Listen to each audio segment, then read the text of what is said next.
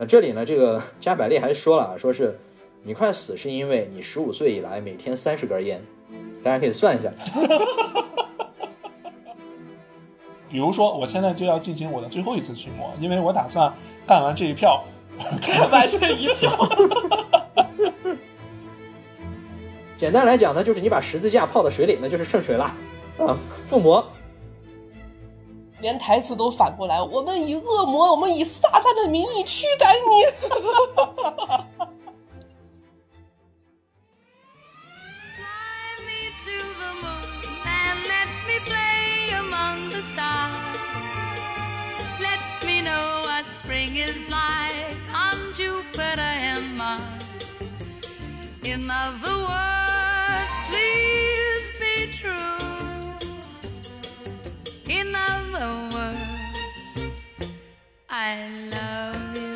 Hello，大家好，这里是聊聊电波，我是大川，我是小米，大家好，我是老徐。今天这这次就不用粤语了啊。那个拙劣的粤语还是不要再说了，好你没有回去练一下吗？嗨，那玩意儿也没有这个，没有这个感觉。那就那就说英语吧。What's your What's your English name? OK OK. Now today, 呃，we 怎么说？不是，我觉得，我觉得这一期既然聊西方驱魔，那不应该说拉丁文吗？人恶魔说的是拉丁文呀。来，那你用拉丁文自我介绍。来，你的拉丁文是。买是个萝卜，切不切不多了。OK 啊，大家看标题也能看得出来啊，这个是姊妹篇。我们在上一期的时候聊了一下这个东方驱魔啊，就是我们的这个呃国内还有日韩这个方面的驱魔啊。之前呢，呃，我们先考一考大川和小米哈。来，我来问你们，有一天你们俩走在路上啊，打算回家打打游戏，吃个饭。突然在楼道里看见一只僵尸，啊，穿着清朝官服，这个时候你们俩要怎么做？暂时停止呼吸。对，这个僵尸可能现在还不是很厉害啊，就是没有到飞僵那个程度。但是呢，他们发现了你俩的存在，然后就开始蹦蹦跳跳的追你俩。那这个时候你俩应该用用什么方式来应对呢？首先捂住口鼻，然后这个是最简单的方法。如果你身边有这个。符文或糯米或者 怎么可能有吗？你这 吃吃个饭回家回家休息一下打游戏，你怎么可能带这个呀？我们家确实从来没有买过糯米。不是，小米说的这个不实际，应该是什么呢？首先暂时停止呼吸，然后僵尸从你旁边蹦过去了以后，是楼道里面是吧？然后你用一脚把它从楼道旁边踹下去，这才是这才是正确的驱魔方式哦，物理驱魔，暴力驱魔，哎。你要是哎，你要是僵尸身体太硬，你一脚把它踹不下去的话，接下来做什么呢？打不过就加入吧，打不过就加入吧。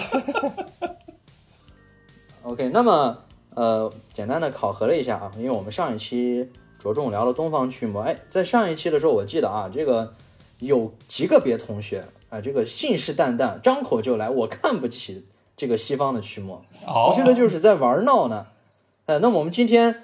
今天来带这位同学看一看啊，这个西方驱魔是不是像他说的那样玩闹？嗯嗯，哎，当时大川怎么说的？就是个身手也不行，然后又很拙劣，哎，我说根本看不上，嘴炮吗。今天呢，我们走一下这个西方驱魔。西方驱魔呢，呃，其实说到这个，大家有很多脑子里已经能浮现很多电影了，比如说这个很著名的《招魂》系列，嗯啊，但是呢，今天我们不聊《招魂》。啊，就是大热的都不聊是吗？虚晃一招魂，招魂实在是太著名了。嗯，对对对。而且而且最后其实我也没有怎么看，我只看了前两部。那这一次呢，我带来的这个片子啊，其实它也算严格意义上来讲，它也可以算宇宙。嗯，哎，呃，因为它属于漫威宇宙，但是呢，目前来讲它还没有被并到漫威这个故事线里面。我带来的片子呢是康斯坦丁。打住。我记得康斯坦丁是 DC 的呀，完了是吗？完了，康斯坦丁是 DC 的。哎呀，哎呀，哎呀，哎呀，哎呀，你们你们即将收到两份 律师函。没事儿，我只要把这句话重说一下就行了。啊，今天我带来的电影呢是康斯坦丁啊，他是他是 DC 的啊，这个康斯坦丁是 DC 旗下的一个呃反英雄呃一个人物啊。啊，听众们都不知道刚才发生了什么，因为刚才发生了一些奇怪的事情啊，被我剪掉了。没事，我不会剪掉的。可恶啊！好，我要我要缓一下啊。啊，这个康斯坦丁呢是一部零四年的片子啊，主演基努里维斯。哇，这个还还需要说吗？男神啊！那不需要了呀，强尼银手呀。我推这部片子的时候呢，是我我我是觉得啊，里维斯太帅了，他怎么可以帅到那个份上？然后你就是有的时候你就看啊，当你你看到一些特别美好的事物，你在对比身边，你就会觉得特别有落差。然后就我一听到大川的声音，然后我再一看屏幕里的李维斯，我就特别有落差。我就知道你要说谁，怪我喽。大川，你努力向基努里维斯前进吧。啊，行吧，我现在在《赛博朋克2077》里面跟强尼影手好好聊一聊。好，那这个我们就来先走一遍这个剧情啊。嗯，影片一开始呢，这个 logo 就特别的有风格。啊，就是一般这种电影嘛，你看华纳、什么微秀、DC 这些 logo 会在这个影片开始的时候轮轮流播一遍。啊，这个 logo 一开始呢，就是一阵火焰风暴啊，吹过去以后，这些 logo 全部都碎掉了。就是从 logo 开始就开始给你做这个文章啊，就有一种地狱感。因为康斯坦丁毕竟是一个漫改电影嘛，嗯，它一开始是漫画，所以呃，大家应该也都清楚，这个康斯坦丁还有一个名字嘛，地狱神探。哦，我那我知道是他是不是拍过好几部啊？而且前段时间出了剧，对，有剧版的，也有那个呃电影版。我们这次聊的呢是电影版嗯啊。这个影片一开始呢就提到一个关键道具啊，叫什么命运之矛啊，是一个矛头，啊是是一个尖尖的东西。那么，相传拥有这个命运之矛的人可以掌握世界的命运，嗯，然后这个东西在二战之后就丢失了。这个名字可真可真的白话呀，真是 太白太直指了。太白话了，这是。那么影片开始呢，啊，墨西哥 （Mexico） 嗯啊这个荒郊野岭啊，这个在一个一片废墟里面，有一个流浪汉意外的发现了一个纳粹旗帜包裹的东西，哎，打开以后，里面是一个金色的矛头，命运之矛出现了，一点都不神秘，你知道吗？啊，是开篇说了以后，立马就被人发现了。命命运之矛表示很没面子。这不是很像那个《啾啾》里面那把剑吗？嗯，OK，那找到了这个金色金色的这个矛头啊，金色传说。嗯，然后这个人拿到这个矛头以后就不对劲了，呃像被操控一样，就一直往一个方向走，头也不回。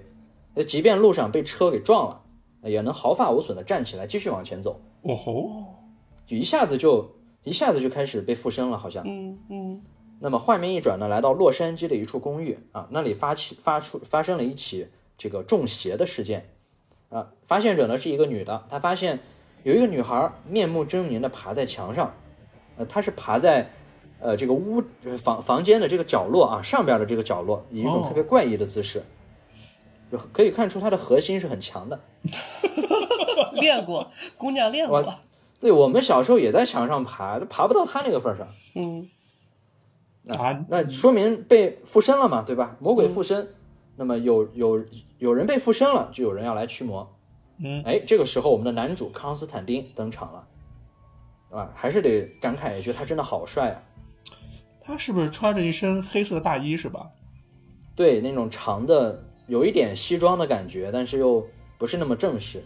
嗯啊，这个人物特点呢，从一开始的镜镜头就给我们了，一根烟接一根烟，一根烟接一根烟，就是他这个烟好像就没停过，他好像出生的时候就没有吸过氧，他吸的全是烟。随身携带。对他，而且他可能是听了咱们之前那个灾难片《求生指南》那一期节目啊，他带的是 Zippo，嗯哦，而且他还有烟，硬通货。哎，那康斯坦丁呢，他是一个呃当地的一个胖子神父叫来的。这个胖子自己说：“我驱不了这个魔，我就联系你来。”那楼道里面围满了人，女孩被绑在床上啊，还好已经被控制住了。那康斯坦丁来到这块儿，啊二话不说就开始驱魔了。他首先呢拿一个小的圆盘，呃那个圆盘呢其实我没太看清楚是什么东西啊。他总而言之把那个小东西往女孩的头顶那么一摁，呲啦一下就开始灼烧。哇，这个女孩就发出了撕心裂肺的惨叫声。那、这个东西显显然就是用来镇压这个女孩体内的恶魔的嘛。嗯嗯，那然后呢，他就说，哎，拿一面镜子过来。你看，我们上一期提到了这个镜子，在东西方驱魔的时候都能用得上。哎，对，呃，这个意象很重要啊。来拿来了一个一人高的镜子，然后这镜子呢是通过咒语把恶魔封印到镜子里面去，就可以看得出来，这个镜子里面的场景呢变成了地狱。然后接着呢，他再把这个镜子扔下楼，啪打碎啊，这个魔就算驱掉了。呃，什么意思？呢其实，对，其实就是把恶魔赶回地狱嘛。因为这个镜子其实是属于一个呃一个门儿啊，一个通道，他把这个通道切断了。哦，呃，很容易就去掉了。毕竟这个恶魔他也说了，是一个小杂鱼啊，小瘪散，哦，有个垃圾，嗯，垃圾。而且呢，这个地方也说呃也告诉我们一个道理啊，驱魔师在工作的时候，他说啥你就听，你不听不行。结果当时他在念咒的时候说了一句啊，所有人都给我闭上眼睛，不许睁开。到这种时候就一定会有人睁开。啊，对，有一个有有一个大叔忍不住，哎，我瞄一眼，哎哎，刚瞄那一下，顿时整个人就是须发全白，变得苍老无比。是生命力被吸干了吗？对，那所以就是听驱魔师的话啊，不要乱动。接下来呢，就是呃，我们这个故事的重点案件啊，也是我们的主线。有一个女孩从医院的顶楼一跃而下，然后笔直的掉到了下方的泳池里，就自杀了嘛，死掉了。呃，这个女孩呢，她有一个姐姐，这个姐姐呢是一个警察，叫安吉拉，是我们这个电影的女主。安吉拉赶到医院呢，她不相信自己的妹妹会自杀，为什么？因为她的妹妹是一个非常虔诚的基督徒。基督教的说法是，自杀是最重最重的罪。如果你自杀的话，你是会下地狱的。对，自杀者上不了天堂嘛。在对，在在咱东方的道教、道教、佛教里面都有这种说法。嗯，对啊，所以他怎么可能自杀呢？哎，但是这个监控录像表明啊，他妹妹就是自杀的，就很很奇怪。那在医院呢，安吉拉还碰到了康斯坦丁，啊，这是他们第一次见面，两个人呢还不知道自己这个命运会交织在一起。那康斯坦丁来这儿干嘛呢？他其实是来体检的，哦，因为前面都说了，他喜欢抽烟嘛。呃，为什么他来体检呢？呃，确实身体不太健康哈。呃，有有多不太健康呢？就是属于那种肺癌晚期吧，也没有什么事儿啊，就是肺癌啊晚期。是，区区癌症何足挂齿？对呀、呃，康斯坦丁也心想啊，我对付的东西那都是来自地狱的，结果我却要死在这个烟上面，太不合理了啊！随即呢，点了一根烟啊，抽压压惊。啊，他就在医院里面看着他那个片子啊，那个肺，那个那个片子那块儿你都看不出来是个肺，啊，抽了根烟，嗯，让我想想，算了吧，就这样。啊，那接着呢，康斯坦丁来到一个武器商那里取货，哎，这个武器商不是一般的武器商啊，是他卖的都是呃，也不算卖吧，就是他这他和这个武器商的关系有点像是我们之前说的这个道士和米铺的关系啊，就给他供货，专门给他供一些驱魔道具。啊，在两个人谈话的时候呢，向我们透露了一个东西啊，就是上帝和魔鬼之间是有协议的，谁也不能插手人间。嗯，所以呢，就是只能间接的诱使人们去选择天堂或者选择地狱，他们是不能直接干涉的。哎，但是康斯坦丁奇怪了，哎，我刚驱逐了一个恶魔士兵啊，他就发现，哎呀，这个两界的平衡好像被打破了，他要开始调查这件事情。哎，然后呢，他来到一个教堂，与此同时，安吉拉也来到了这个教堂，这是两人第二次碰面。安吉拉呢，对其，嗯、对这个康斯坦丁没有什么好感。毕竟两个人第一次在医院见面的时候，就在电梯里面碰见过，康斯坦丁还在电梯里抽烟。那顺便一提啊，这个康斯坦丁有一个助手，这个助手叫查斯，啊，单纯的给他开车的一个助手，就是这个助手呢一直想跟他说，你教我点东西，我可以帮你，哦他就不教。啊，这个哎这个助手是谁演的呢？是变形金刚的男主啊，山姆，就是哦第一部的那个男孩儿。哦，哦，是他演的那个，对斯皮尔伯格特别看好他。那时候应该很年轻吧？嗯，对，那后来，反正我感觉这路走的也不是很好。他把自己的路走窄了，走窄了走窄了对对对，对，那接着呢，这个他们来到这个教堂嘛，康斯坦丁呢，他是来他来见一个人，这个安琪拉呢也来见一个人，他们两个见的还不是一个人，安琪拉是来找神父的，他表示说，神父，你一定要给我的妹妹进行一个天主教的葬礼。那我妹妹是个教徒啊。神父表示：“你妹妹自杀呀，不合规矩，葬你妹呀！”是，确实是，确实是葬人家妹。对呀、这没办法，这神父也说了，这不行。那康斯坦丁来见谁呢？哎，他见的这个人不一样。这个人呢，我其实不太确定他在教堂里的这个身份啊，但是他这个演员很著名，是谁？这个蒂尔达·斯文顿，哎，古一法师的扮演者。女神啊，哇，他前段时间还去那个那个北京了吧？是吧？对对，啊、对，我觉得他是真的好帅啊。是是上帝的产物，不是是非人的一种一种美美感，它是男女通吃的，他对，真的是阴阳同体的一种美感。怎么吃到你了吗？我我挺想让他吃我俩的。没有，我的天！有点哇，哎呀，哎呀，这么混乱吗？污秽，太污秽了。误会协会，那他来见这个人呢？这个人只见他的背后出现了一对翅膀。哎，这个他是谁啊？康斯坦丁称其为加百列。哦，哦，大天使，大天使，哎，那在这里呢，呃，因为我们可以简单说一下，这个加百列呢本身是一个天使长啊、在天天天堂呢属于那种位阶非常高的天使了。嗯，呃，不过呢，在影片里面，其实这个加百列算是被改过的，他应该属于一个混血啊，他是半人半神的这样一个身份。嗯，哇，你说半人半神是吧？一般来说，半人半神的人都不简单。那你要看是什么神嘛？比如说某光头，是吧？那这个康斯坦丁呢，为什么能看看到他的翅膀啊？是因为，呃，他在出生的时候就能够看到人间的这个恶魔与天使，就开天眼了嘛，自幼开天眼，所以他从小就很痛苦，因为其他人看不到，就把他当神经病。呃，但是呢，他当时是曾经想要自杀来结束自己的痛苦的，但是我们知道，自杀者你上不了天堂啊，只能去地狱，而且他曾经短暂的死过。因为这个家里人觉得他可能有病，就把他送去电电击治疗啊，哇，这个雷电法王杨永信就在那儿啊，是啊，那结果他短暂的死了那么两分钟，就在那两分钟里面呢，他去了地狱一趟，他就发现哇不行，这个地狱太恐怖了，所以呢他，所以呢当他活过来以后，他就开始利用自己的天赋来铲除人间的这些作祟的恶魔，来祈求做换取一张去往天堂的门票。你看我都做了这么多事儿了。啊，是我都干这么多好事儿了。哎，你们都这么觉得，但是呢，加百列不觉得。加百列他从来都不支持康斯坦丁进入天堂，因为他觉得康斯坦丁从来没有真正的信仰过上帝。那你看，你从来不祷告，也没有做过礼拜，然后你整个人又吊儿郎当的，每天都只会拿自己的，就在他看来，他只会拿自己的天赋来谋利，好做，为了做好事上天堂，这很自私的，所以他是不认可他。呃，而且呢，他不是已经肺癌晚期了吗？其实留留给他做好事的时间也不多了。呃，这里呢，这个 加百利还说了啊，说是你快死是因为你十五岁以来每天三十根烟，大家可以算一下，天哪！你就你你就算他现在四十岁，对吧？你抽个二十几年，每天三十根烟，每天一包烟里面是二十根，三十根烟，啊每天一一包半半，一天一包半。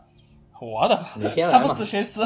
是的，是而而且呢，其实，在电影里面啊，康斯那个呃基努里维斯扮演的这个角色，其实我们觉得他帅，是因为他呃有一种那种很浪子的感觉，又有点痞痞的，而且他没有很坏，对不对？但是其实，在原著漫画里面啊，康斯坦丁这个人可以说是黄赌毒样样俱全，而且还是个双性恋。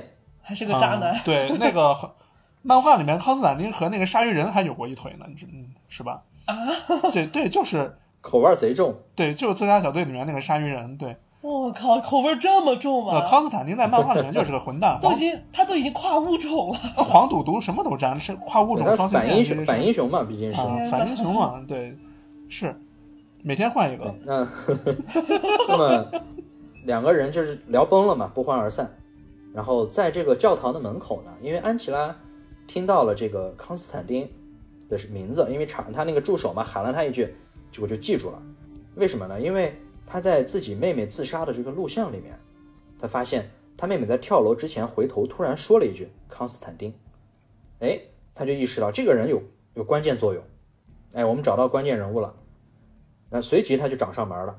那直到这个时候，他还是觉得说自己妹妹跳楼是因为被邪被邪教给洗脑了啊，或者被什么帮会给控制了。但是呢，康斯坦丁跟他就提起了这个恶魔的这一套。安琪拉觉得你呀在说什么？你在说什么？啊，转身就走了。他不信。结果这个安琪拉一出来，康斯坦丁就追过来了，因为他他发现啊周围出现了大量恶魔的形那个动静，立马追了出来。追了出来以后，就给这个安吉拉就说：“哎，这个天堂地狱怎么回事？这个平衡打破怎么回事？”给他说了半天。这个安琪拉此时呢还是不相信所有所谓的魔鬼。其实这就是一个矛盾的点，很多人矛盾的点就是，上帝和恶魔他们是出自同一个传说的，只要你信上帝，你就必须得接受恶魔的存在，哪哪会有说是你不信恶魔的存在，你还每天祈祷上帝呢？这就不太合理。那么，对吧？所以你必须得接受恶魔的存在，但是他就不信啊。然后两个人走在深夜的街头，诶，这个时候突然发现啊，远处的街灯一盏一盏灭过来。慢慢的，这个街道就开始陷入黑暗，就有点像我们上一期讲的那个破击魔。嗯，来了，来了。对，只不过没有那么的轰动。那慢慢的，整个整个街道陷入黑暗了。只见这个时候啊，康斯坦丁打火机噗嗤一点，我也没看清他拿了一个什么道具。总之呢，就像是那种非常强的那种荧光棒一样，哗，用那个强光驱逐了一大片杂鱼恶魔啊，这个街道就恢复常态了。对，圣光。嗯，对，就是。他是不是拿的是黑衣人洗洗刷人记忆的那个小小棒棒，发了这样光把他们全小棒棒，那根最直的木棍，那光也太小了吧？那根那根完美的木棍吗？小飞棍难道？啊，那接着呢？这个这一切都是在安吉拉的见证下进行的。康斯坦丁说：“哎，这个说出来你可能不信哈。刚才呢，那些是恶魔。”安吉拉，我信信信，我信我信我信我信，我的眼见为实了啊！大师大师，对我承认我刚才说话大声了一点。那康斯坦丁呢，就决定帮助安吉拉，因为他也说了，这些恶魔不是冲着他去的，是冲着安吉拉去的。哎，那为什么要冲着安吉拉去？后面就会揭晓。那安吉拉说，妹妹不可能自杀，但是康斯坦丁说，那我们就看一看嘛。既然你妹妹是基督徒，如果她自杀，她肯定在地狱里啊。哎，回到康斯坦丁的家里以后，开始了啊，仪式感就来了。首先呢，接一盆水放到这个椅子前面坐下，两个脚呢你要泡到这个水里面，手上还要捏着一只黑猫。有很多地方都有这种传说嘛，猫很有灵性，对啊，可以游走于阴阳两界。那接着他就捏着这个猫的头，然后死死盯着猫的眼睛，什么看着看着看着。那一刻，时间就暂停了，然后下一秒，康斯坦丁已经来到了地狱，就很符合对地狱的那种想象啊，就和这个西方的地狱呢，它和东方我们说的这个阴曹地府还不太一样，它没有那种我们想象的阴冷的感觉，它反而就是看起来就很炽热，到处都是风暴、火山一样，红色。对，那在这个地方呢，他看到了，哎，安吉拉的妹妹的灵魂，他果然来到地狱了。那么他在离开这个地狱之前呢？接到了他妹妹抛出的手环，就是在病院的时候，医院的时候，这个医生，这个医生会在病人的手上系一个手环。哎，他接到了这个东西，然后带到了人间，给他看看，看，看见没？瞅见没？你妹身上的，你妹死了吧？嗯，你没死了吧？来地狱了吧？我说吧，你妹的，你丫的。那另一头呢？之前我们说到他有一个朋友是一个胖神父嘛，那个神父。哎，被一个半恶魔给害死了，因为恶魔不可能自己在人间嘛，所以就会有一些半恶魔。呃，这个人把他的同同伴害死了，然后与此同时，前面说到的那个帮他制作这种武驱魔武器的人，也也在帮他调查东西的时候惨遭毒手，两个人死的都非常的惨。哎，这个武器商死前呢，还这两个人死前其实都给康斯坦丁透露了一些信息。他的这个胖神父死前在手上刻了一个印，这个印呢是一个符号，代表的恶魔的符号。那么武器商死前呢也给他通信啊，说是，呃，有一个恶魔的，有一个恶魔呢，他想要降临人间。这个人，这个恶魔呢是撒旦之子，叫马门，撒旦的孩子啊，马门。那他呢需要一些仪式才能降临到人间，需要一个有通灵之力的人，而。而且还需要上帝之力。那这两个东西是谁呢？是什么东西啊？通灵之力其实就是安吉拉和她的妹妹。那么他们俩从小其实也是开了天眼的，哎，和这个康斯坦丁是一样的。但是呢，这个安吉拉一直装作看不见，因为他很害怕，他不知道该怎么办，所以呢，他一直装作看不见。慢慢的，他还真看不见了，自己把自己蒙蔽起来了。但是他妹妹呢这个就像那个啥，这个就像谎言说多了，自己都觉得自己自己说的是真的了。那嗯那不就是沃伦夫妇他们一样吗？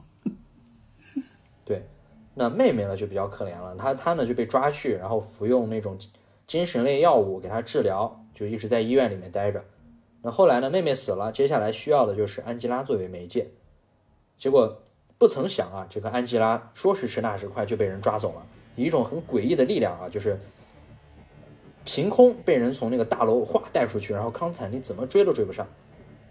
那么这个就是通灵之力的人，上帝之力呢很简单，就是我们前面说到命运之矛嘛。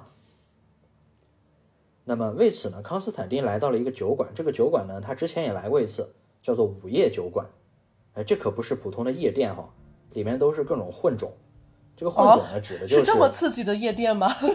哎，里面指的里面那些呃参与的人呢，就是什么半人半天使啊，半人半恶魔，嚯，这属于一个灰色地带吧。就是他们其实也不一定去害人了，但是他们就在这个地方，相当于这个神和恶魔，那么他们都派出了一些人啊，替我们看着这个人间，可能对人间都有一些觊觎。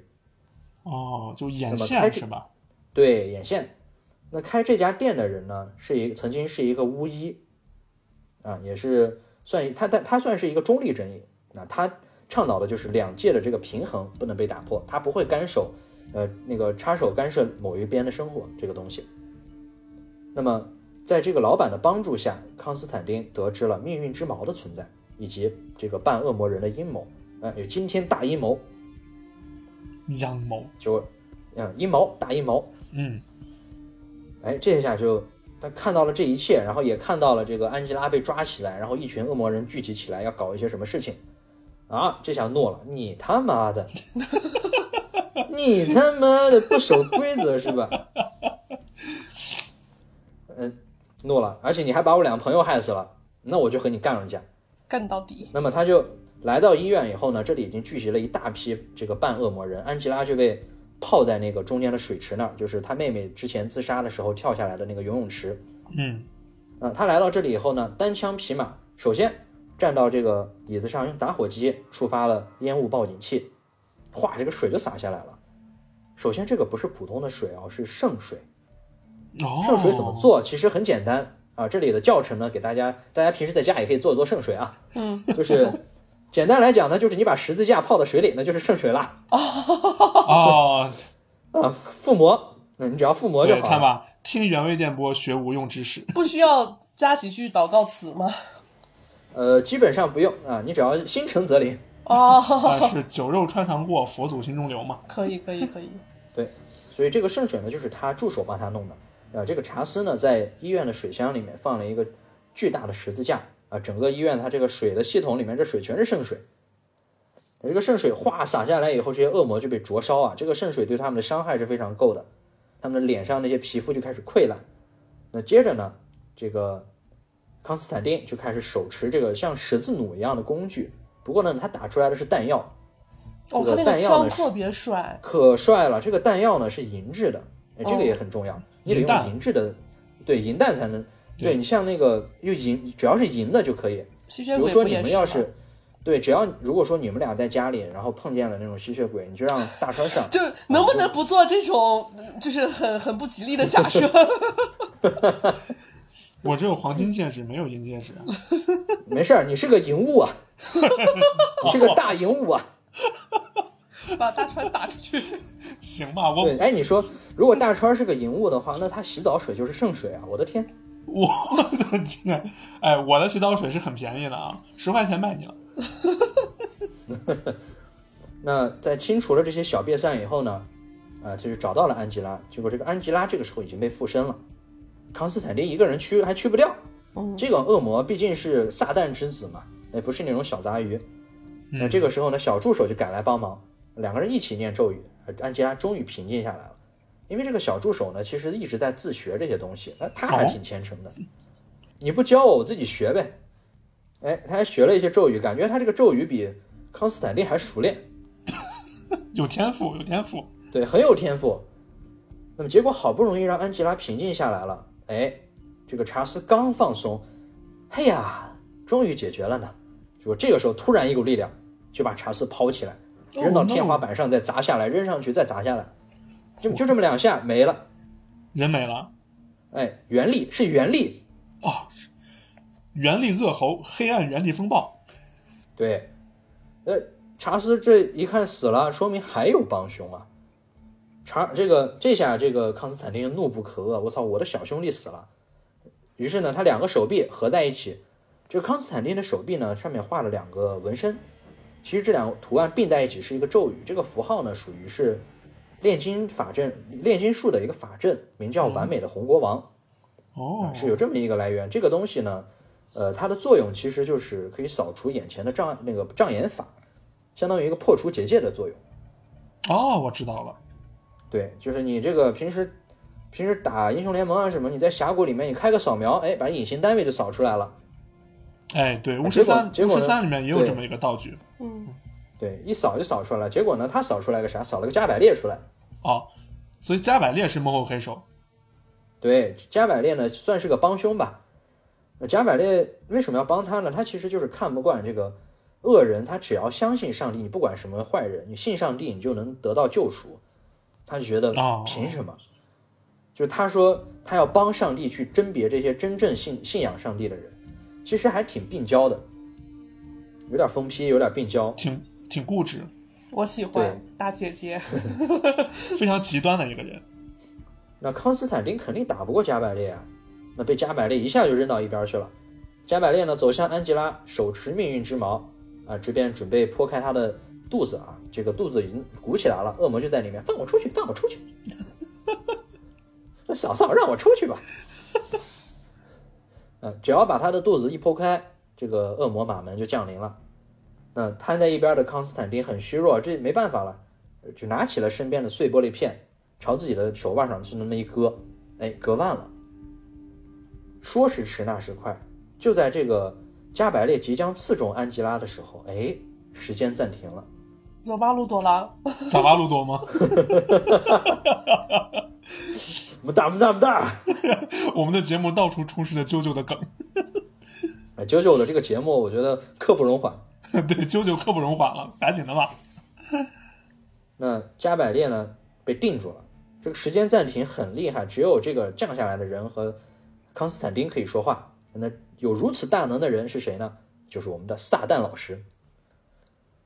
哎，萨老师逼格可高了，有一种就也是那种儒雅但是又疯批的感觉。而且呢，撒旦也叫路西法嘛，对吧？堕落天使路西法。对对对，那他呢，其实也是一直想要染指这片中间地带，就是不管是神还是恶魔，其实心眼子都挺坏的，那都想要干涉一下人间。那其实康斯坦丁是自己计划中的一环，结果被自己儿子给打乱了。你看一下这个坏儿子，不听自己话，他想私自降临人间，哎，父慈子孝。于是呢，他就救下了安吉拉，然后时间恢复。加百列看着曾经的同事五味杂陈啊，呃，毕竟他们以前都是天使嘛，嗯，呃，而且还试图还，而且他还试图跟这个撒旦硬刚，哦，结果一拳上去，软绵绵的一拳，啊，撒旦一想，哦，不是逃走，而是向我冲过来嘛。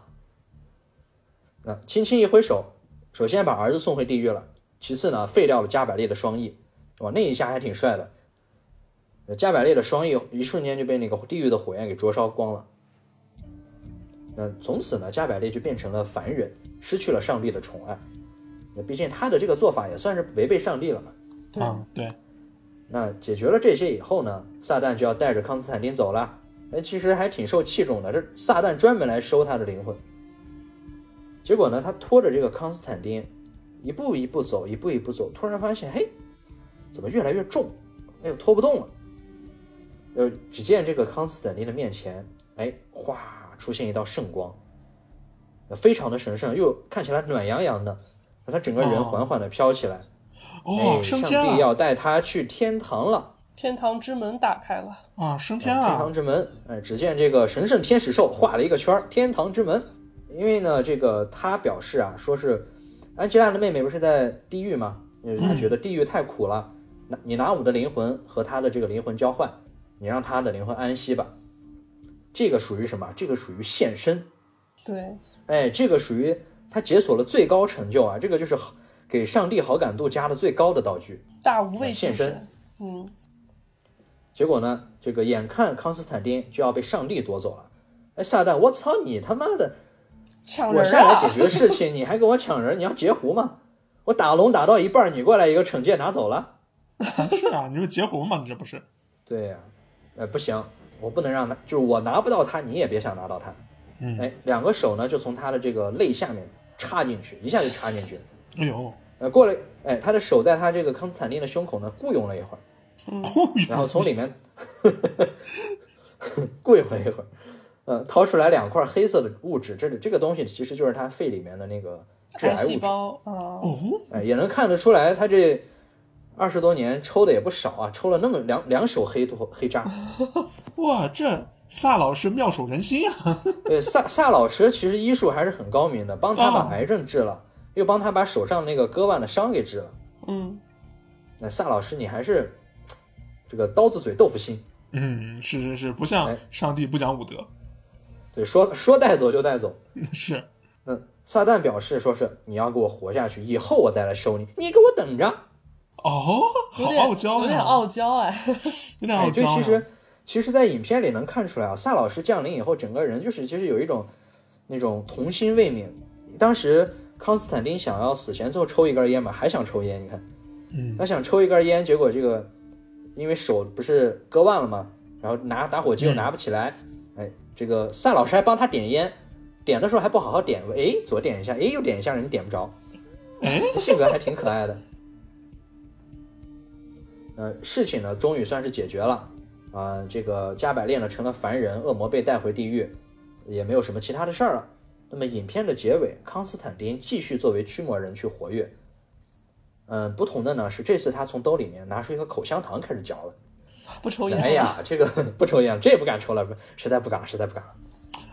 所以这是一个？这是一个戒烟的电影。哎，这个我跟你们说啊，就是这个抽口香糖，这个我跟你们说，我以前戒烟的时候也是这么戒的，就是不抽有用吗烟有用，不抽烟好，吃口香糖，就每天每天你就因为你因为抽烟的人他嘴里面总想咂摸点啥，所以你不抽烟好，那你就拿拿口香糖来代替，所以我那时候就嚼口香糖，就那那一盒绿箭，那一盒绿箭我基本上能能吃吃一个礼拜差不多，然后哦慢慢的慢慢的就。从二十岁开始，一天三十盒绿箭。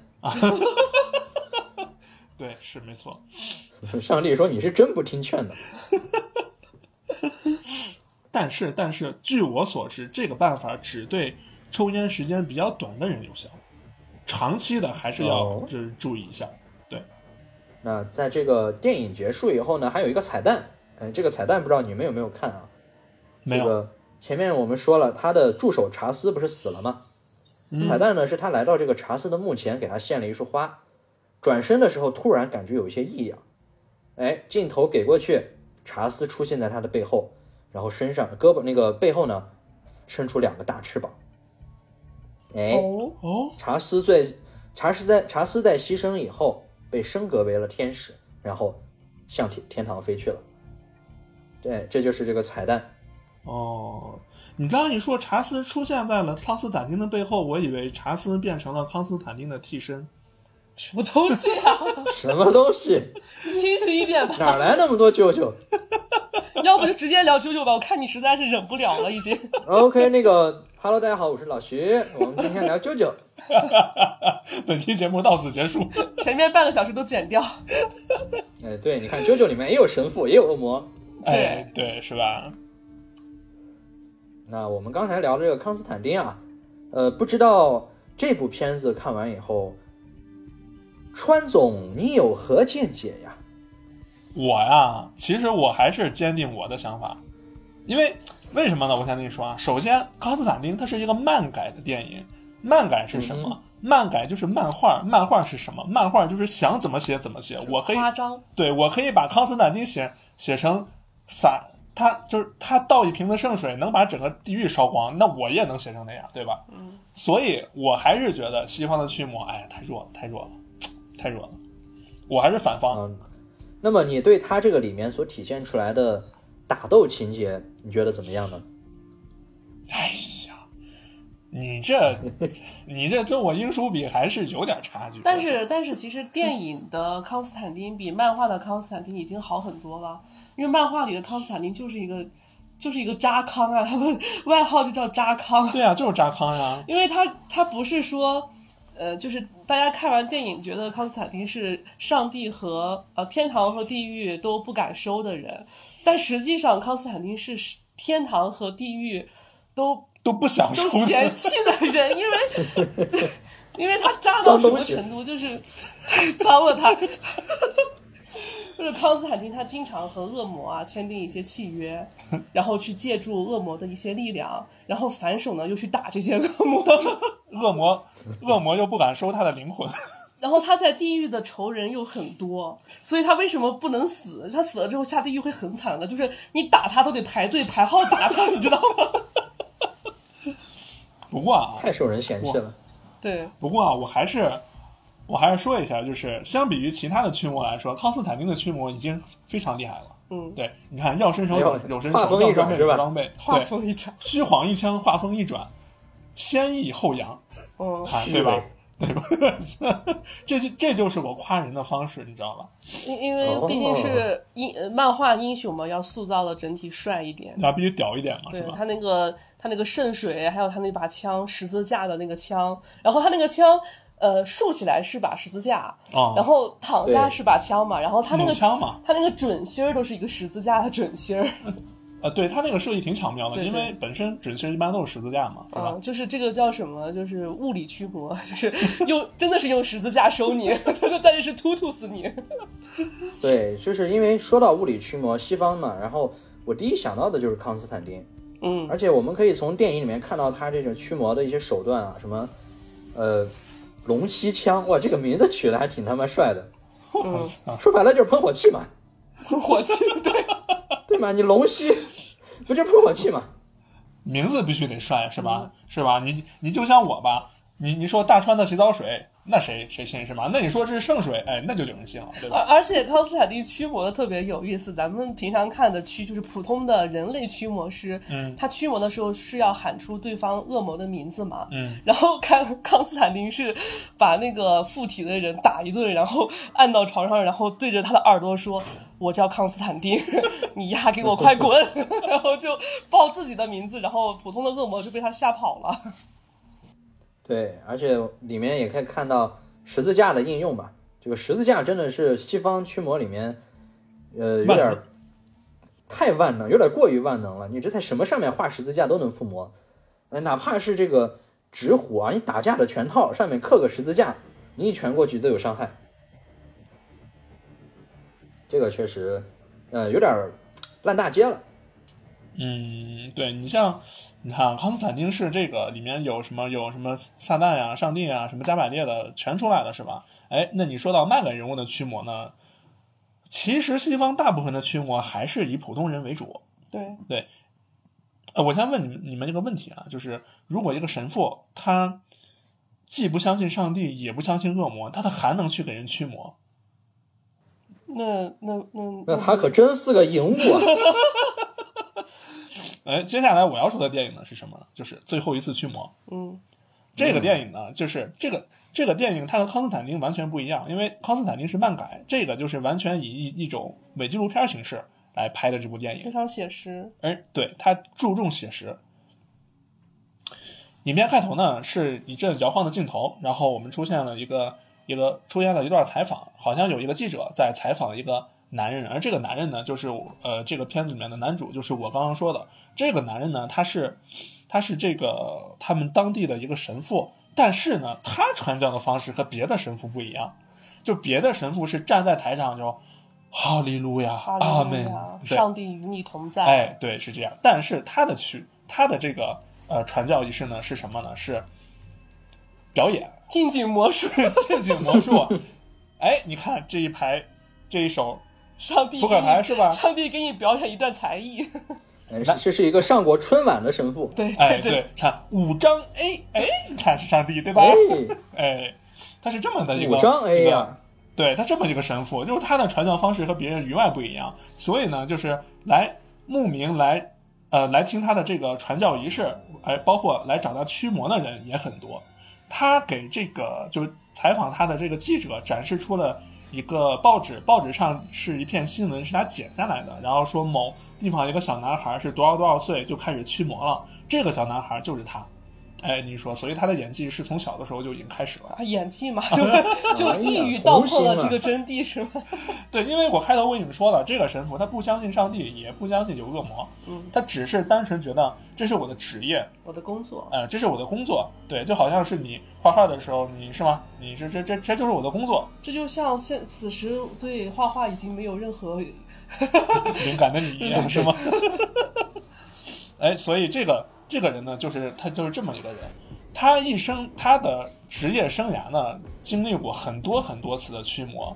不过在他就是在他嘴里面说，其实这些被就所谓被恶魔附身的人，百分之一百全部都是本身精神有问题，或者就是生理上的疾病。心还有心理层面的，对，还有是个唯心理层面物主义。哎，对对对，他是一个唯物唯物主义神父。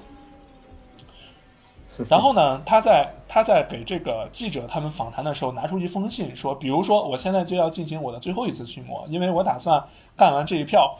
干完这一票，不是你后面听我说，你就知道为什么我这么说了。他他说干干完这一票就金盆洗手了，哎，就退隐江湖不干了。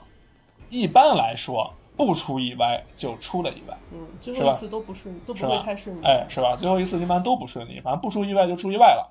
信上说呢，是在某农场里面有一是一个那个农场的农场主寄给他的信，说：“哎呀，神父你快来吧，俺的女儿已经被附身了，哦是吧？是个中中国的村子是吧？是吧？是一个河北的某个村庄，是吧？你看了咋办嘞？是吧？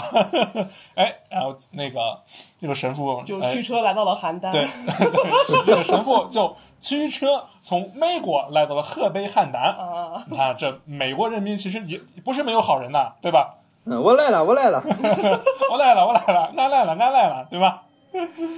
来到了这个正好，因为是有记者这些呃东西呃是是什么东西，这些人在采访他，说那你们要不就一块儿来吧？然后哎，就他们就一起就过去了。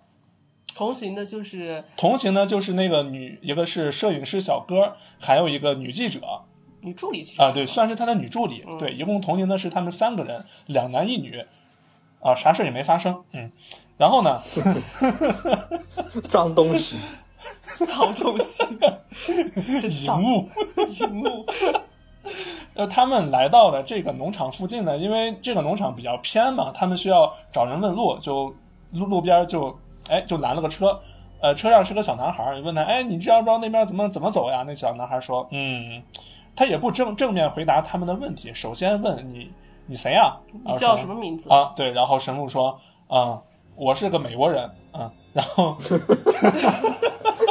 看得出来，哎，对，然后这个小哥就，然后这个主角呢又问了一句：“你知道那条路怎么走啊？”哎，这小哥又不回答他，又看见里面有人在拍嘛，他就问：“哎，你们这是在拍纪录片吗？”他们说：“对呀。”哦，然后那个小哥问：“那你是谁呢？”然后那个女生说：“我是个女的。”啊，哎，他就这么答非所问，然后就主角就有点急了，就说：“我们问你路呢，请你请请请你回答我的问题。”啊，然后说：“哦，这个农场呀，不对，你们走错了。”你们要往反方向走，听着，你们反方向开回去，然后上高速公路直接回去。哎，这主角就有点愣了嘛，就说：“哎，为啥呀？”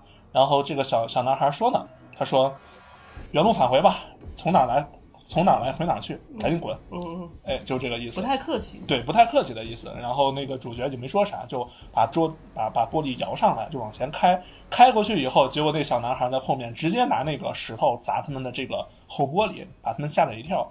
目前来说不知道怎么回事儿。然后在他们驱车往前开的时候，终于来到了农场，见到了一呃农场主。那个农场主是一个五大三粗的男人，哎，长得是挺挺粗壮的啊，操着一口汉南口音，嗯哎，然后他正那个主角正在和农场主攀谈，然后他看到那个就像他们车丢石头的那个小孩开着卡车过来了，然后主角就给那个农场主说：“咦，这个小孩啊，不简单，我跟你说不是个不是个好人，可贼着嘞。”是，然后那个农场主就说：“啊，那个那是俺儿，哦。”啊，然后主角就很尴尬嘛，说哦哦，是您的儿子呀，那那那那对对不起对不起对不起，然后那个小主角入乡随俗，方言学的还挺好的啊。挺好哎，是是吧？对吧？学的挺好，对吧？然后这个主角儿，主角儿在看到这个农场主的儿子过来以后，他就很很惊讶嘛，就是说，就他琢磨，就是这儿子怎么这么说话呢？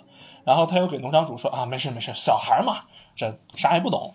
然后那个小孩过来，哎，孩子嘛，他还是个孩子呀。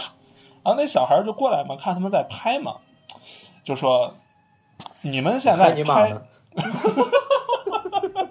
没有这么怎么客气刚，没有这么刚。对，倒是没这么刚，但是是在威胁主角。他们说，嗯，拍可以，但是你去给我姐驱魔，如果她少了一根头发，我饶不了你们。嗯，这个时候呢，似乎这个农场主的女儿呢，好像是他的姐姐，对吧？所以我们目前看到的关系应该是农场主和他的女儿和他的儿子三口在房间里面。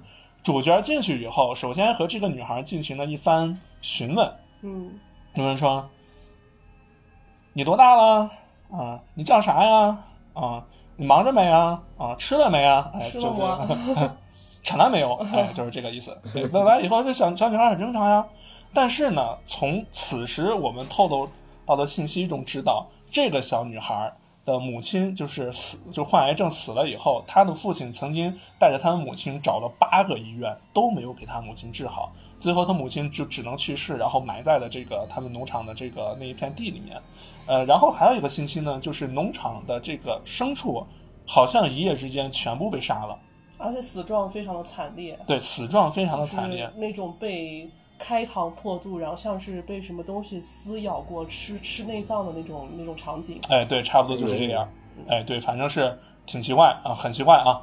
然后这个主角呢，然后又问这个女孩，她说：“那你在这个农场里面，你有没有出去过？”然后那女孩说：“自从我妈死了以后，我爸就不让我出门了，整整两年半都把我关在这个两年半啊，啊、对这个，练习时长呃，这是时长两年半嘛，练习生嘛。之前是有在天主教会的学校里上学的，后来哎，对，被他父亲接回家，他父亲觉得。呃，他父亲是觉得天就是现在天主教教的东西不是很传统有垃圾。啊，都是垃圾，那个课嗯程没办法教给他太多，也没办没办法很好的保护自己的女儿，所以他就接回家，说自己教导，将近两年半的时间都在自己家里面。嗯，哎，那这个时候主角呢装模作样的问完了，就说：“那咱们事不宜迟，开坛做法。开始驱魔第一步，对，开坛做法。首先，你们所有人都都出去，我需要把这个房间里面挨个检查一遍。没有，他是首先我们开始驱魔第一步，就是驱魔足浴。哎，这就是刚才老徐讲到的《康斯坦丁》里面不是有一段是给他泡脚吗？嗯，泡脚、捏脚，嗯，他的这个穴那个穴，嗯，你这个肠胃不好哎，是吧？你这个胃不太好，嗯。然后呢，他们就惊奇的发现，这个水本来是凉的，然后放进去以后，这个水咕嘟咕嘟咕嘟开始冒泡了。说明身上有邪气入侵。，对，说明这个女的呀身上有邪气。嗯，有脚气啊，有沼气就不能用打火机了啊，同志们。然后大家就很惊讶的看见这个里面就是有，哎，它它咕嘟咕嘟开始冒泡了。这个时候话锋一转，男主到了车里面，然后他在对着镜头说啊，其实我只是往里面放了点这些小玩意儿。哎，这个时候这个男孩呢又过来了，说，我知道你的这些把戏，我就看着你，我就看着你玩，你只要别伤害得到我姐，你们怎么玩都行。哎，这个男孩就过来，那主角还在装傻吗？说你咋说啥嘞？就还在怎么就成陕西人了？在装傻嘛。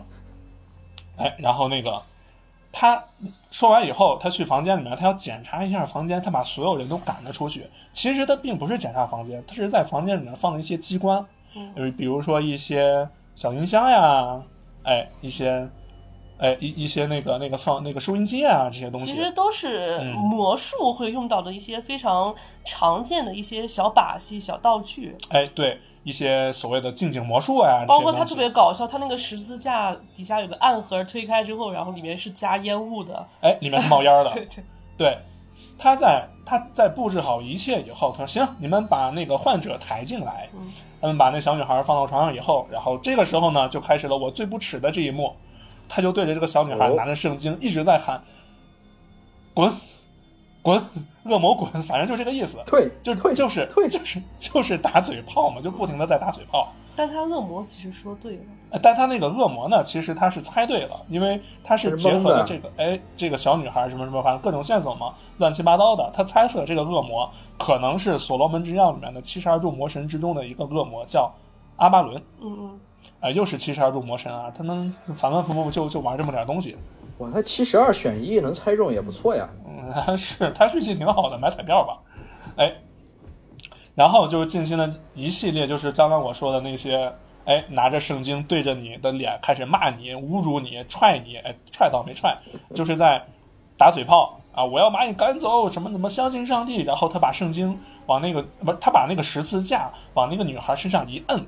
然后过了一会儿，那个女孩就开始抽搐，呃，就开始他这个挺缺德的，他是啊因为他的两个戒指，然后是通电的，啊、对，然后他又戒指是有通 电的，他去电那个女孩儿，就放到那女孩儿的两个太阳穴上，然后那女孩儿就会轻轻微的抽搐嘛，对就是就是他其实是电人家，雷电法王杨永信传人。对对对，哎，对，然后呢，他在装作自己摔倒摔倒在地上。这个时候，小敏刚刚说的这个冒烟的十字架就派上用场了。他摔到地下，装作精疲力尽的在地下躺着，手上拿着这个十字架在不停的冒烟，让别人以为这个十字架已经对恶魔产生了驱赶作用了。因为众所周知，恶魔呀、什么鬼魂什么挨着十字架什么的就会冒烟嘛，是吧？被腐蚀了，被烫到了。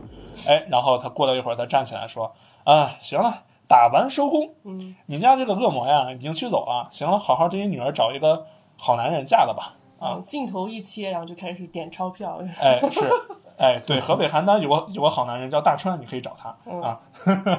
然后呢，镜头一切，脏东西，脏东西 喂，等一下，我们我们附近还有一家有脏东西，你能不能去收一下？哎，我们加快一下进度啊。嗯这个时候镜头一切，就看见神父在点钞票。哎呀，那小嘴儿抿的呀，开心的呀，开心的不行，在点钞票。然后他说，然后呢，农场主过来说，哎，感谢你们给我们家驱魔了啊，谢谢同志，谢谢同志。哎，然后他说，你们家现在已经没事了，但是这个时候神父又装作好像被上帝附身了一样，然后说啊，我听到了主的启示。主告诉我，你要强大你自己，才可以保护你的家人。呃，让你的女儿出去看看外面的世界。但其实这有一个前提，有个细节，就是他来之前了解到这个农场主他是有酗酒的这么一个恶习的。就是农场主的心理状态，整个对精神状态也不是很好。对，应该就是妻子去世以后，对对对对整个心理状态呢也不好。然后呢，他们就哎钱收了，打完收工，开车往家往家走。那开车路过一家汽车旅旅馆呢，他们准备在那边先借宿一晚。结果哎，开始进入影片的高潮了。那个之前被他们驱魔的那个女孩，莫名其妙的竟然出现在了他随行来的女助理的房间里，很奇怪吧？嗯，而且就是像那种梦游一样，没有什么知觉，然后坐在那里面。最最神奇的不是这个，最可怕的是这个汽车旅馆离他们的农场至少有五英里，他是怎么做到没有车、没有任何的条件下来到他们这个汽车旅馆的？突然出现在房间。对，就好像是哎乔家人一生一次的闪现一样，嗯，瞬间移动。嗯，对，就很奇怪了嘛，所以就是他们就赶紧就抱着这个孩子，他们，但是这个孩子这个时候，这个女孩这个时候已经开始不对劲儿了，就开始就是恶魔附身那三板斧嘛，呃，先是口吐那个秽物，然后浑身浑身扭来扭去，就像大川一样做出淫荡的表情。哎，就是 个就犹如一个淫物一般，嗯，哎，然后这个时候他们就觉得不对劲儿了。首先，他们想的是赶紧把女孩送医院。送了医院以后呢，被被医院的医生告知，呃，这个女孩必须得让她的家长来才可以。而且，你如果想检查这个女孩的精神问题，必须得家属签字才可以转到精神科去检查。哎，这个时候呢，农场主他们就来了嘛，然后二话不说，一看见这男主就气不打一处来嘛，就你说的给我们家把魔驱走了，你刚收完钱，对你刚收完钱，你你看你事儿没办干净嘛，对吧？然后这个时候男主呢，其实男主还是比较负责任的，嗯，他说，嗯，建议你还是先给孩子检查一下，看看医生。但是呢，因为之前我们也说过，农场主的母亲。他老婆什么母亲老老婆 当时找了八个医院没看好，所以农场主对医生一直都很排斥。对，甚至对现代医学都很排斥。哎，对他只相信他女儿一定是被魔鬼附身了。嗯，所以哎，经过这一番经过这一番周折以后呢，女儿出院了，因为各方面检查都没有任何问题，就是身体上都没有任何问题，那所以医生就只能让你出院了呀，对吧？然后回到他们家，回到回到他们家以后，农场主威胁主角，就男主说你必须得再进行一次驱魔，但其实男主就不会驱魔，你说不好听点，那就是一神棍。嗯，啊，男主当然不会答应啊，他说我绝对不会进行第二次驱魔了，呃，你你你爱找谁找谁吧。但是呢，这个时候，他们就被农场主从家里面赶了出去。可是呢，之后女儿就是这个女孩的这个病症越演越烈，越演越烈，就开始做出一种就是我们常看的驱魔电影里面都会做的一些动作，比如说扭扭曲身体，哎，扭曲身体，呃，自残自己，然后做一些不堪入目的动作。嗯嗯，还是嗯虐杀动物。哎，对，然后又开始虐杀动物，哎，可怜的小白猫啊，有一只小白猫就这么被虐杀死了。嗯后来呢，男主实在是看不过去了，还是决定过来帮助他们。对这个女孩又进行了一次驱魔，而这一次的驱魔就是真正的，就没有之前他那些奇怪的道具了。对，没有没有那些奇怪的小道具。具体现场如何呢？看过《招魂》的你就知道了，就沃伦夫妇那一套，在谷仓里面把他绑，把他绑住，拿着个圣经一直在对着他念叨，就是我很不耻的那种嘴炮，嘴炮念叨。这个时候，这个时候女孩呢就是说，嗯、你只要闭嘴十秒钟，因为这个时候女女孩她的说话声音已经是我们称其为恶魔，已经是恶魔在对男主说了，说你只要闭嘴十秒钟，那么我就从这个女孩身体离开。这个时候，男主已经被恶魔占据了主导权了，是吧？就是说，咱们看《新王驱魔》会发现，就是你如果气势上被恶魔压倒以后，那你这场驱魔基本上就算以失败告终了。你的意志力要非常的强大。嗯，对。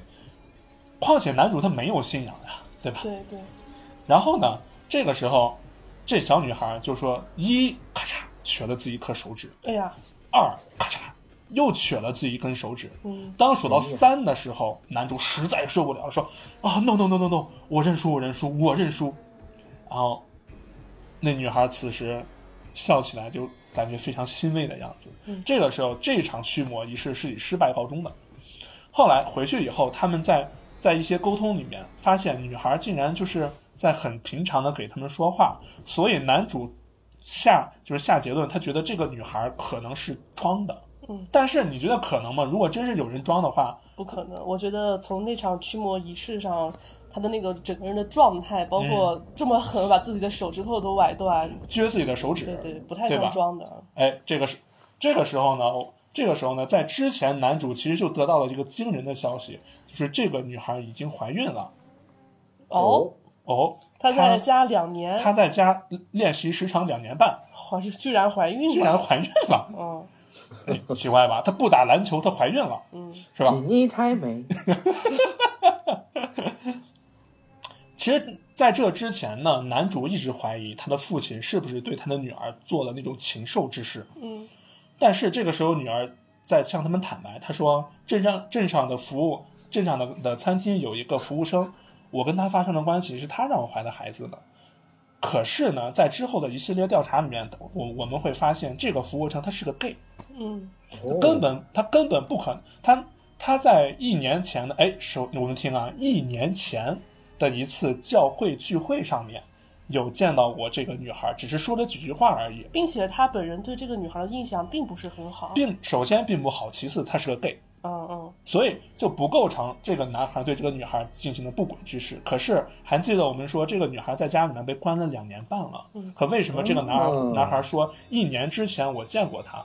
其实呢，在这之前，男主已经找过当地的牧师，找过当地的牧师了解过情况了，然后当地的当地的牧师说说啊，他那个他一年前曾经来参加过集会，哎，可是不是说他有两年两年半没出过门吗？哎，这不就矛盾了吗？嗯，是吧？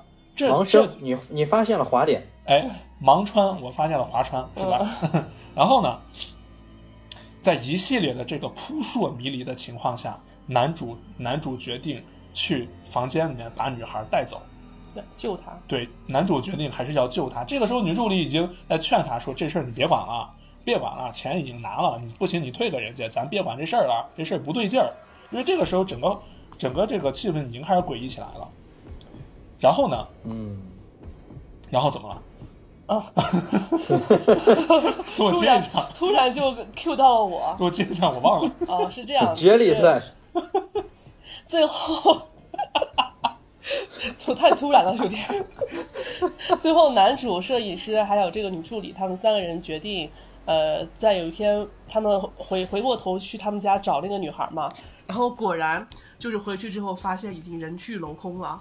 整个房子都是黑压压的一片，然后墙上到处都是写的那个像那个恶魔的咒语一样，什么什么什么那个啥，你看到我额头上的六六六了吗？啊，就是恶魔的 logo 嘛，全啊，部打在了墙上。logo，哎，这些都是有注册商标的就。是感觉到大事不妙，三个人就摸黑在房间里面嗯就看到了那个女孩，她整个人就是蜷缩在大衣柜的上面，嗯然后整个人非常不对劲，嗯然后冲下来就是袭击他们，然后就扭头就跑出去了。他们三个人就追这个女孩，一路追追追到一个呃附近的一个树林里面嘛，然后追到树林里面，然后就不见了踪影，而且他们三个是有点分散开了。嗯然后后面顺顺顺着树林走到深处，然后就发现树林的深处，然后有一群奇怪的人在点着大火集会，啊，是一一场非常奇怪的，很明显是邪教的集会。然后村子里面的人都在，包括当地的那些牧师。嗯还有修女啊，他们其实都是邪教的一员，也包括这个女孩的弟弟。对这个女孩，当时呢，他们在看到这一幕场景以后呢，他们看到，呃，农场主，也就是女孩的父亲，被蒙上黑布，绑在绑起来了类似于一个十字架的一个上面。而这个时候，女儿女孩好像是在分娩，正在生产，对，正在生产，正在分娩，就那么几生产了什么内容啊？嗯呃，生产了一个似人非人、似鬼似呃非鬼的一个东西反。正就是这个，他生出来一个怪物婴儿。嗯，还记得我们之前说她在这个练习室上两年半里面怀孕了吗？嗯，其实她这个孕怀的是恶魔的孕，嗯就是我们之前说的这个阿巴伦的这个恶魔的孕，啊，那是个阿巴伦。厄运，哎，这哎是 是个厄运，这个这个生出来的就是这个阿巴伦，紧接着牧师拿着这个婴儿，这这这这一扔就直接扔到火里面了。在大火，然后一下纵起来十米多高，然后嗯。在火光当中，仿佛看到了一个恶魔的影子影子。诞生在人间。对，这个时候男主已经绷不住了，男主冲过去，男主冲过去，对，男主冲过去，他拿着十字架，要要对他们进行驱赶，而女助理这个时候就要往回跑，结果女孩的弟弟出现在了女助理后面啊，咣的一下，一斧子劈成两半儿，哎，直接送走，完了，然后摄影师也被杀了。对，然后这部电影就这么完了，对，随着摄像机倒在地上，咔嚓一声，嗯嗯，结束了。对，他们最后的这个行为真的是看似很危险，其实一点也不安全啊。就这部电影，其实，在走进那个农场的十分钟，然后你报警的话，可能这部电影就结束了。对，为什么要讲这部电影呢？就是为了和徐丧刚刚说的康斯坦丁进行区分。康斯坦丁这个我可以理解成它是神话驱魔片，但这个呢就是一个普通人驱魔。嗯，哎，你看嘛，所以我才说西方的驱魔和咱们东方的驱魔还是比比不上。嗯嗯，哎，你们知道这部片子有二吗？啊，知道呀，我在爱奇艺上 找到了，我都没看，我觉得所以第二部也是伪纪录片吗？呃，第二部其实就没有什么纪录片的感觉了。第二部的主角就是那个女孩，那个女孩没死，哦，但哦她没死就不剧透了。大家想看的话，想看一定要了解第一部的剧情以后再看，要不然你根本不知道他第二部在干嘛。嗯嗯嗯，呃，其实其实除了这部电影以外，还有一部比较特殊的呃驱魔电影，就简简单说一下啊，就是叫《上帝的驱魔》。对，这个驱魔电影，它前半部分其实呃，我们可以理解成它还是一个正常的这个驱魔片儿，就是嘴炮骂你、骂人、喊你的真名，把你赶赶走，还是这种驱魔方式。但是它有趣就有趣在后面，做了一个大反转。对，做了一个大反转。是那个主角神父，哎，主角神父其实他和这个最后一次驱魔里面的神父不一样，他是坚定的信仰着上帝呢。结果最后他被恶魔反驱了。对，最后的大场面就是不是上帝驱魔，是魔驱上帝，对，就是一群恶一群恶魔，然后拿着他们的圣物圣器，对然后围着这个被上帝附呃附身的主角，然后再驱赶主角身上的上帝。对，就是把神父绑在了椅子上，再驱赶上帝。这个挺大胆的，就是在西方的驱魔电影里面一反常态，然后它里面甚至有很多魔化呃上帝圣物的东西，比如说你可以在阴 阴暗的走廊，然后看到耶稣扛着十字架在逃跑在逃跑，就是反面衬托恶魔的强大。然后你还可以看到那个圣母变成恶魔的样子，嗯怀里抱着一个怪物婴儿，然后眼睛流着血光，然后在总之呢，总之，《上帝的血魔》这部电影用一句话概括，就是道高一尺，魔高一丈。对。其实这部电片子还是挺有意思的。哦对，就最有意思就是那三个恶魔围着他，然后就是直接一反，连台词都反过来。我们以恶魔，我们以撒旦的名义驱赶你。那个刚才老徐讲康斯坦丁的时候，里面提到了命运之枪，那个是不是朗基努斯之枪呀？呃，那个说是，据说那个东西是曾经伤过那个圣子的东西。啊，那就是朗基努斯之枪了。嗯，因为嗯在因为在圣经里面曾经就是对那个耶稣造成造成过伤害，就是耶耶稣受难嘛，是吧？耶稣受难七日复活，你们知道那个故事吧？他在耶稣在死的时候呢，最后一下把耶稣刺死的那把长枪，后来就是被称为就是朗基努斯之枪。这个这个道具在很多的动漫影视作品里面都出现过。最经典的就是 EVA 最后的那个那个啊跟叉子一样的，哎，这叉子一样的那个，对吧？那个就是朗基努斯之枪。嗯，所以刚才我就想问这个了，嗯那我们来聊聊西方的驱魔吧。嗯，呃，你你们到现在还是觉得西方驱魔小儿科是吗？对，没有了，我现在反而有点感动，我就是这么一个墙头 你草男真的是人。我们你这样显得我很 不不，我就要和你持反对意见。啊？为什么呢？你这个脏东西。为什么突然改观了呢？这个你问我为啥突然改观呢？其实我也不知道，我就是想反驳你。好了，小果然是个脏东西。就是一个中年男人在家里面被压抑太久的一个叛逆。叛逆。哦，因为因为我看很多西方的驱魔电影，然后我发现他们的驱魔是分等级的嘛。嗯，就普通的驱魔的话，其实是不用考证儿的，就是像那不个用考证儿啊沃伦夫妇一样这种，呃，这个灵媒野生驱魔师。对野生驱魔师，然啊后他们是也有驱魔的，然后但是正儿八经的像驱魔人呃里面这种牧师级别的驱魔师，他们是要考试考核考证的，是要持证上岗的。啊，持证上岗啊。然后并且呢，像这种呃，像我们看的那个《上帝的驱魔》里面这种高级驱魔师、高级牧师，他是要由梵蒂冈直接由梵蒂冈来批准。哦，来任命。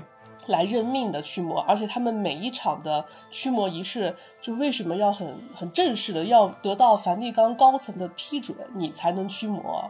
因因为是这样，就是在西方的文化里面，魔是分多种多样的。就是我们前两天看的那个，呃，那个那个那个那个叫什么驱驱魔仪式，不是那个上帝有驱魔就前两天看那个恐怖片，然后拉着那个手，然后做那个通灵游戏那个。啊，那个那个那个那个那个忘了。忘了 我就看着你们两个在这失忆回应。我，回应我，回应我，这个电影也蛮好看的，就是呃，A R 四的嘛。对普通遇到就是一些奇怪，就是比较普通的鬼魔，然后它还不能上升到是神魔的一个体制内，但是神魔的体制就是但凡是大规模的正儿八经的驱魔，就已经上升到神魔体制了。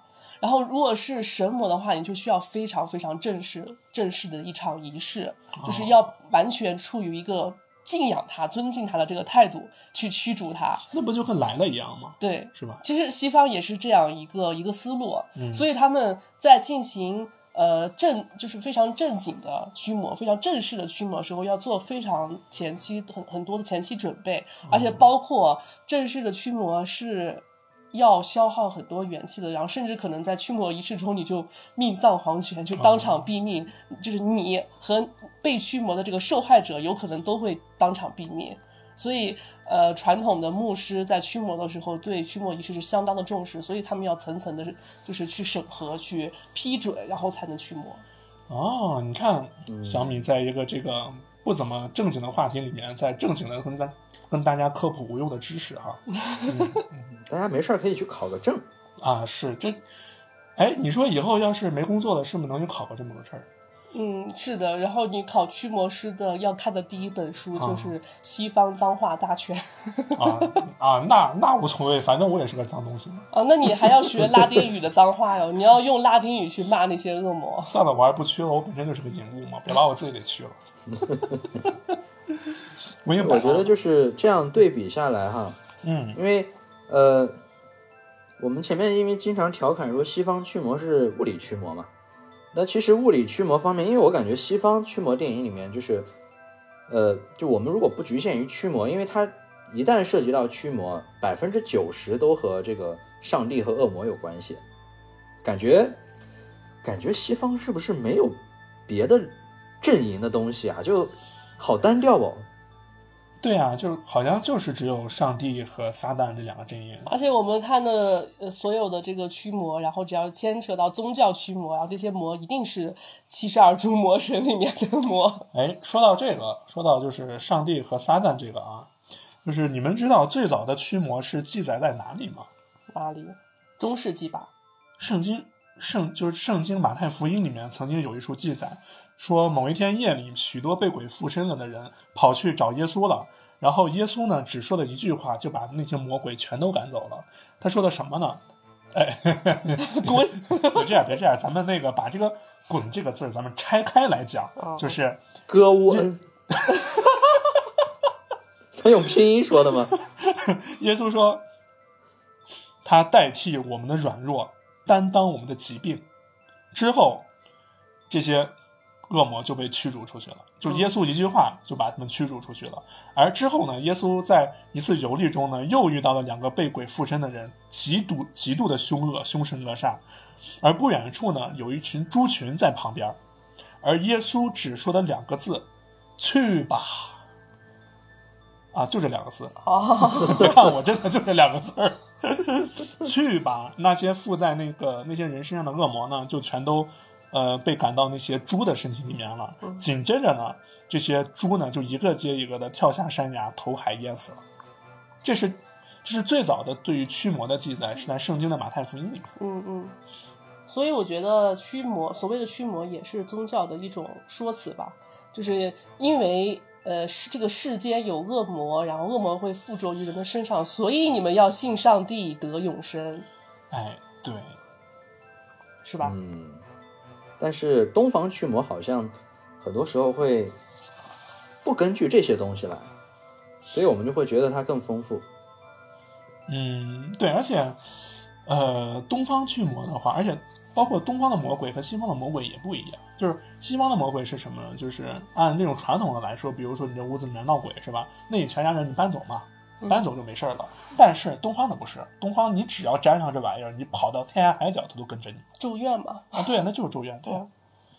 对，这东方的人有八字儿啊，他们没八字儿啊。对，所以为就是为什么我一直说西方驱魔没意思呢？就是因为他们呢，就他们就像老徐刚刚说的一样，好单调呀，嗯，就那么点儿东西，嗯也没什么观赏性。嗯，你说往人往人往人脸上洒水，我也会，我我还会往人脸上吐口水呢。而且为什么一定要叫恶魔的名字呢？为什么一定要查出来是这个真名恶魔恶魔的真名真名，因为要并且呼唤他？请以你的名字呼唤我。什么玩意儿？这这是 就是恶魔为什么会惧怕名字呢？这个之前咱们好像有查过，我没查过呀。好像说这个名名字是一种身份的象征。然哦，我想起来了，啊、对吧？然后说好像你呼唤他的名字，然后就会让他无地自容，就这么羞耻吗？这名字取的？我的名字太羞耻了，就好像我就就好像我玩原神的时候，别人问我，哎，你原神里面叫啥？我说我原神里面叫王傲天一样。也也也有说他这个，因为西方的呃讲究人权，所以魔鬼也是有人权的。然后你要找到他的名字，然后把他遣送回去。我的老就相当于偷渡客呗，嗯，是吧？嗯？其实驱魔还是从呃七几年那部经典的《驱魔人》开始，嗯嗯嗯我觉得。怎么说呢？就是到目前为止，我所看到的西方的驱魔电影，真的还没有一个跳出那个框架的。就它始终是在驱魔人的那个框架里面，然后去做一些内部的演变。对，就在那个大框架嘛，是吧？啊，对，它还是跟宗教挂钩的嘛，所以就没办法跳出那个框架。所以你与可能其这样，还不如真的就硬是用物理驱魔。你用物理驱魔花样还稍微多一点所以。你看康斯坦丁就很爽啊，对啊。虽然他很夸张，但是看起来很爽。然后你看英叔嘛，直接拳脚相加。嗯嗯嗯嗯，哎，说到拳脚相加，我又不得不想到一部电影《刀锋战士》。他 刀从锋战士某种程度上来讲，他他还真是驱魔，你还真别说。驱魔，啊，对你真别说，他真是驱魔，大蒜、银弹，他那刀也是银做的，对吧？嗯，基本都有了，是吧？都是那吸血鬼也是魔呀。啊啊，对 对啊对对，银物嘛。对吧？你再这么说，这个《地狱男爵》也是驱魔片呀。哎，对，是呀，是吧？那人家地狱男爵也是驱魔片，啊，对，就是地狱男爵是魔驱魔嘛，嗯，是吧？魔驱魔也算是吧。啊，对，那也算驱魔嘛，对吧？嗯那其实，那其实驱魔这个东西，从咱们人类的这个这么多年这这么多年的文明演化下来，其实也是一种精神寄托，我觉得。然后还有一点就是，我觉得恶魔本身挺有意思的。就是我觉我我我觉得我没办法带入西方的驱魔电影，还有一个原因，就是因为那些恶魔已经存在上千年了。啊，就是怎么可能一个小小的普通人类、普通人类牧师就可以驱逐他？就即使你是上帝，你是耶稣，耶稣也不过几百年的历史吧。但是这些恶魔在人类还没诞生的时候，他们就已经在了。就是你想他们有多鬼精鬼精啊！然后然后还不好意思听自己的名字，你说这 太太羞耻了，他们的名字。是 内向的恶魔。都是爱人啊，都爱魔。啊，对对，都是爱人，对爱啊，对爱魔爱魔，对，不是异魔。因因为我听到一个很恐怖的说法，说是嗯你看到那些驱魔的过程中，然后那个恶魔他好像好像是被这些凡人的东西啊，这个十字架啊什么的去呃有所退缩，但实际上那个是恶魔装出来的，因为恶魔他非常擅长伪装自己。然后他通过你人类的这个渺小、罪罪恶，然后阴暗面，他可以一秒就洞察到你内心最阴暗的一面。然后同时他又很，你想他都活了都几千年了，的鬼精呢，他完全知道你内心在想什么。然后就通过，经常有那种，就是你驱魔的过程中，然后他突然就变得很柔弱。然后就让那些受害者，你想那小女孩、小男孩，然后那种痛苦的呻吟，然后求求你，就是他就利用人心的这种柔软、柔弱的地方，然后去隐藏自己。但是实际上，一找到机会，他还会继续的，比如说转世也好，或者是转移到别的地方也好，这是他的一个计谋。嗯，缓那个那个怎么说？缓兵之计。对，嗯，哎，你们看过那个俄罗斯的那个综艺吗？《通灵大战看过，》那个你还真别说，还挺有意思的。就是看到后面，我自己都开始怀疑了，这玩意儿到底是不是假的，是不是真的？就是看的时候确实，尤其我我看到有一场，就是他们呃在那个呃两排汽车，然后猜哪个后备箱里面有藏着人，啊，就是全程无接触哟，就是他们车也是临时准备好的，然后就那些通灵大师，然后就挨个从中间走过去，然后就是两边手伸开像探知一样，然后嘴里面念念有词，就能猜准是哪个后备箱里有人。那不就跟中国以前的那个超能力大赛一样吗？然后还有随机，什么东西啊？头顶头顶锅吗？不是还有那种就是随机找那个呃路人过来，然后让他们说出呃死去的亲人，然后他们的一些往事啊什么的，就没有事前没有任何沟通交流，然后就可以一语道破你的家里面的一些往事。那不可信，那节目组拍的，那可得找人。所以大川不会看这种节目的，我只爱看东方驱魔。他就他就就爱看直接打是吧？暴力收服。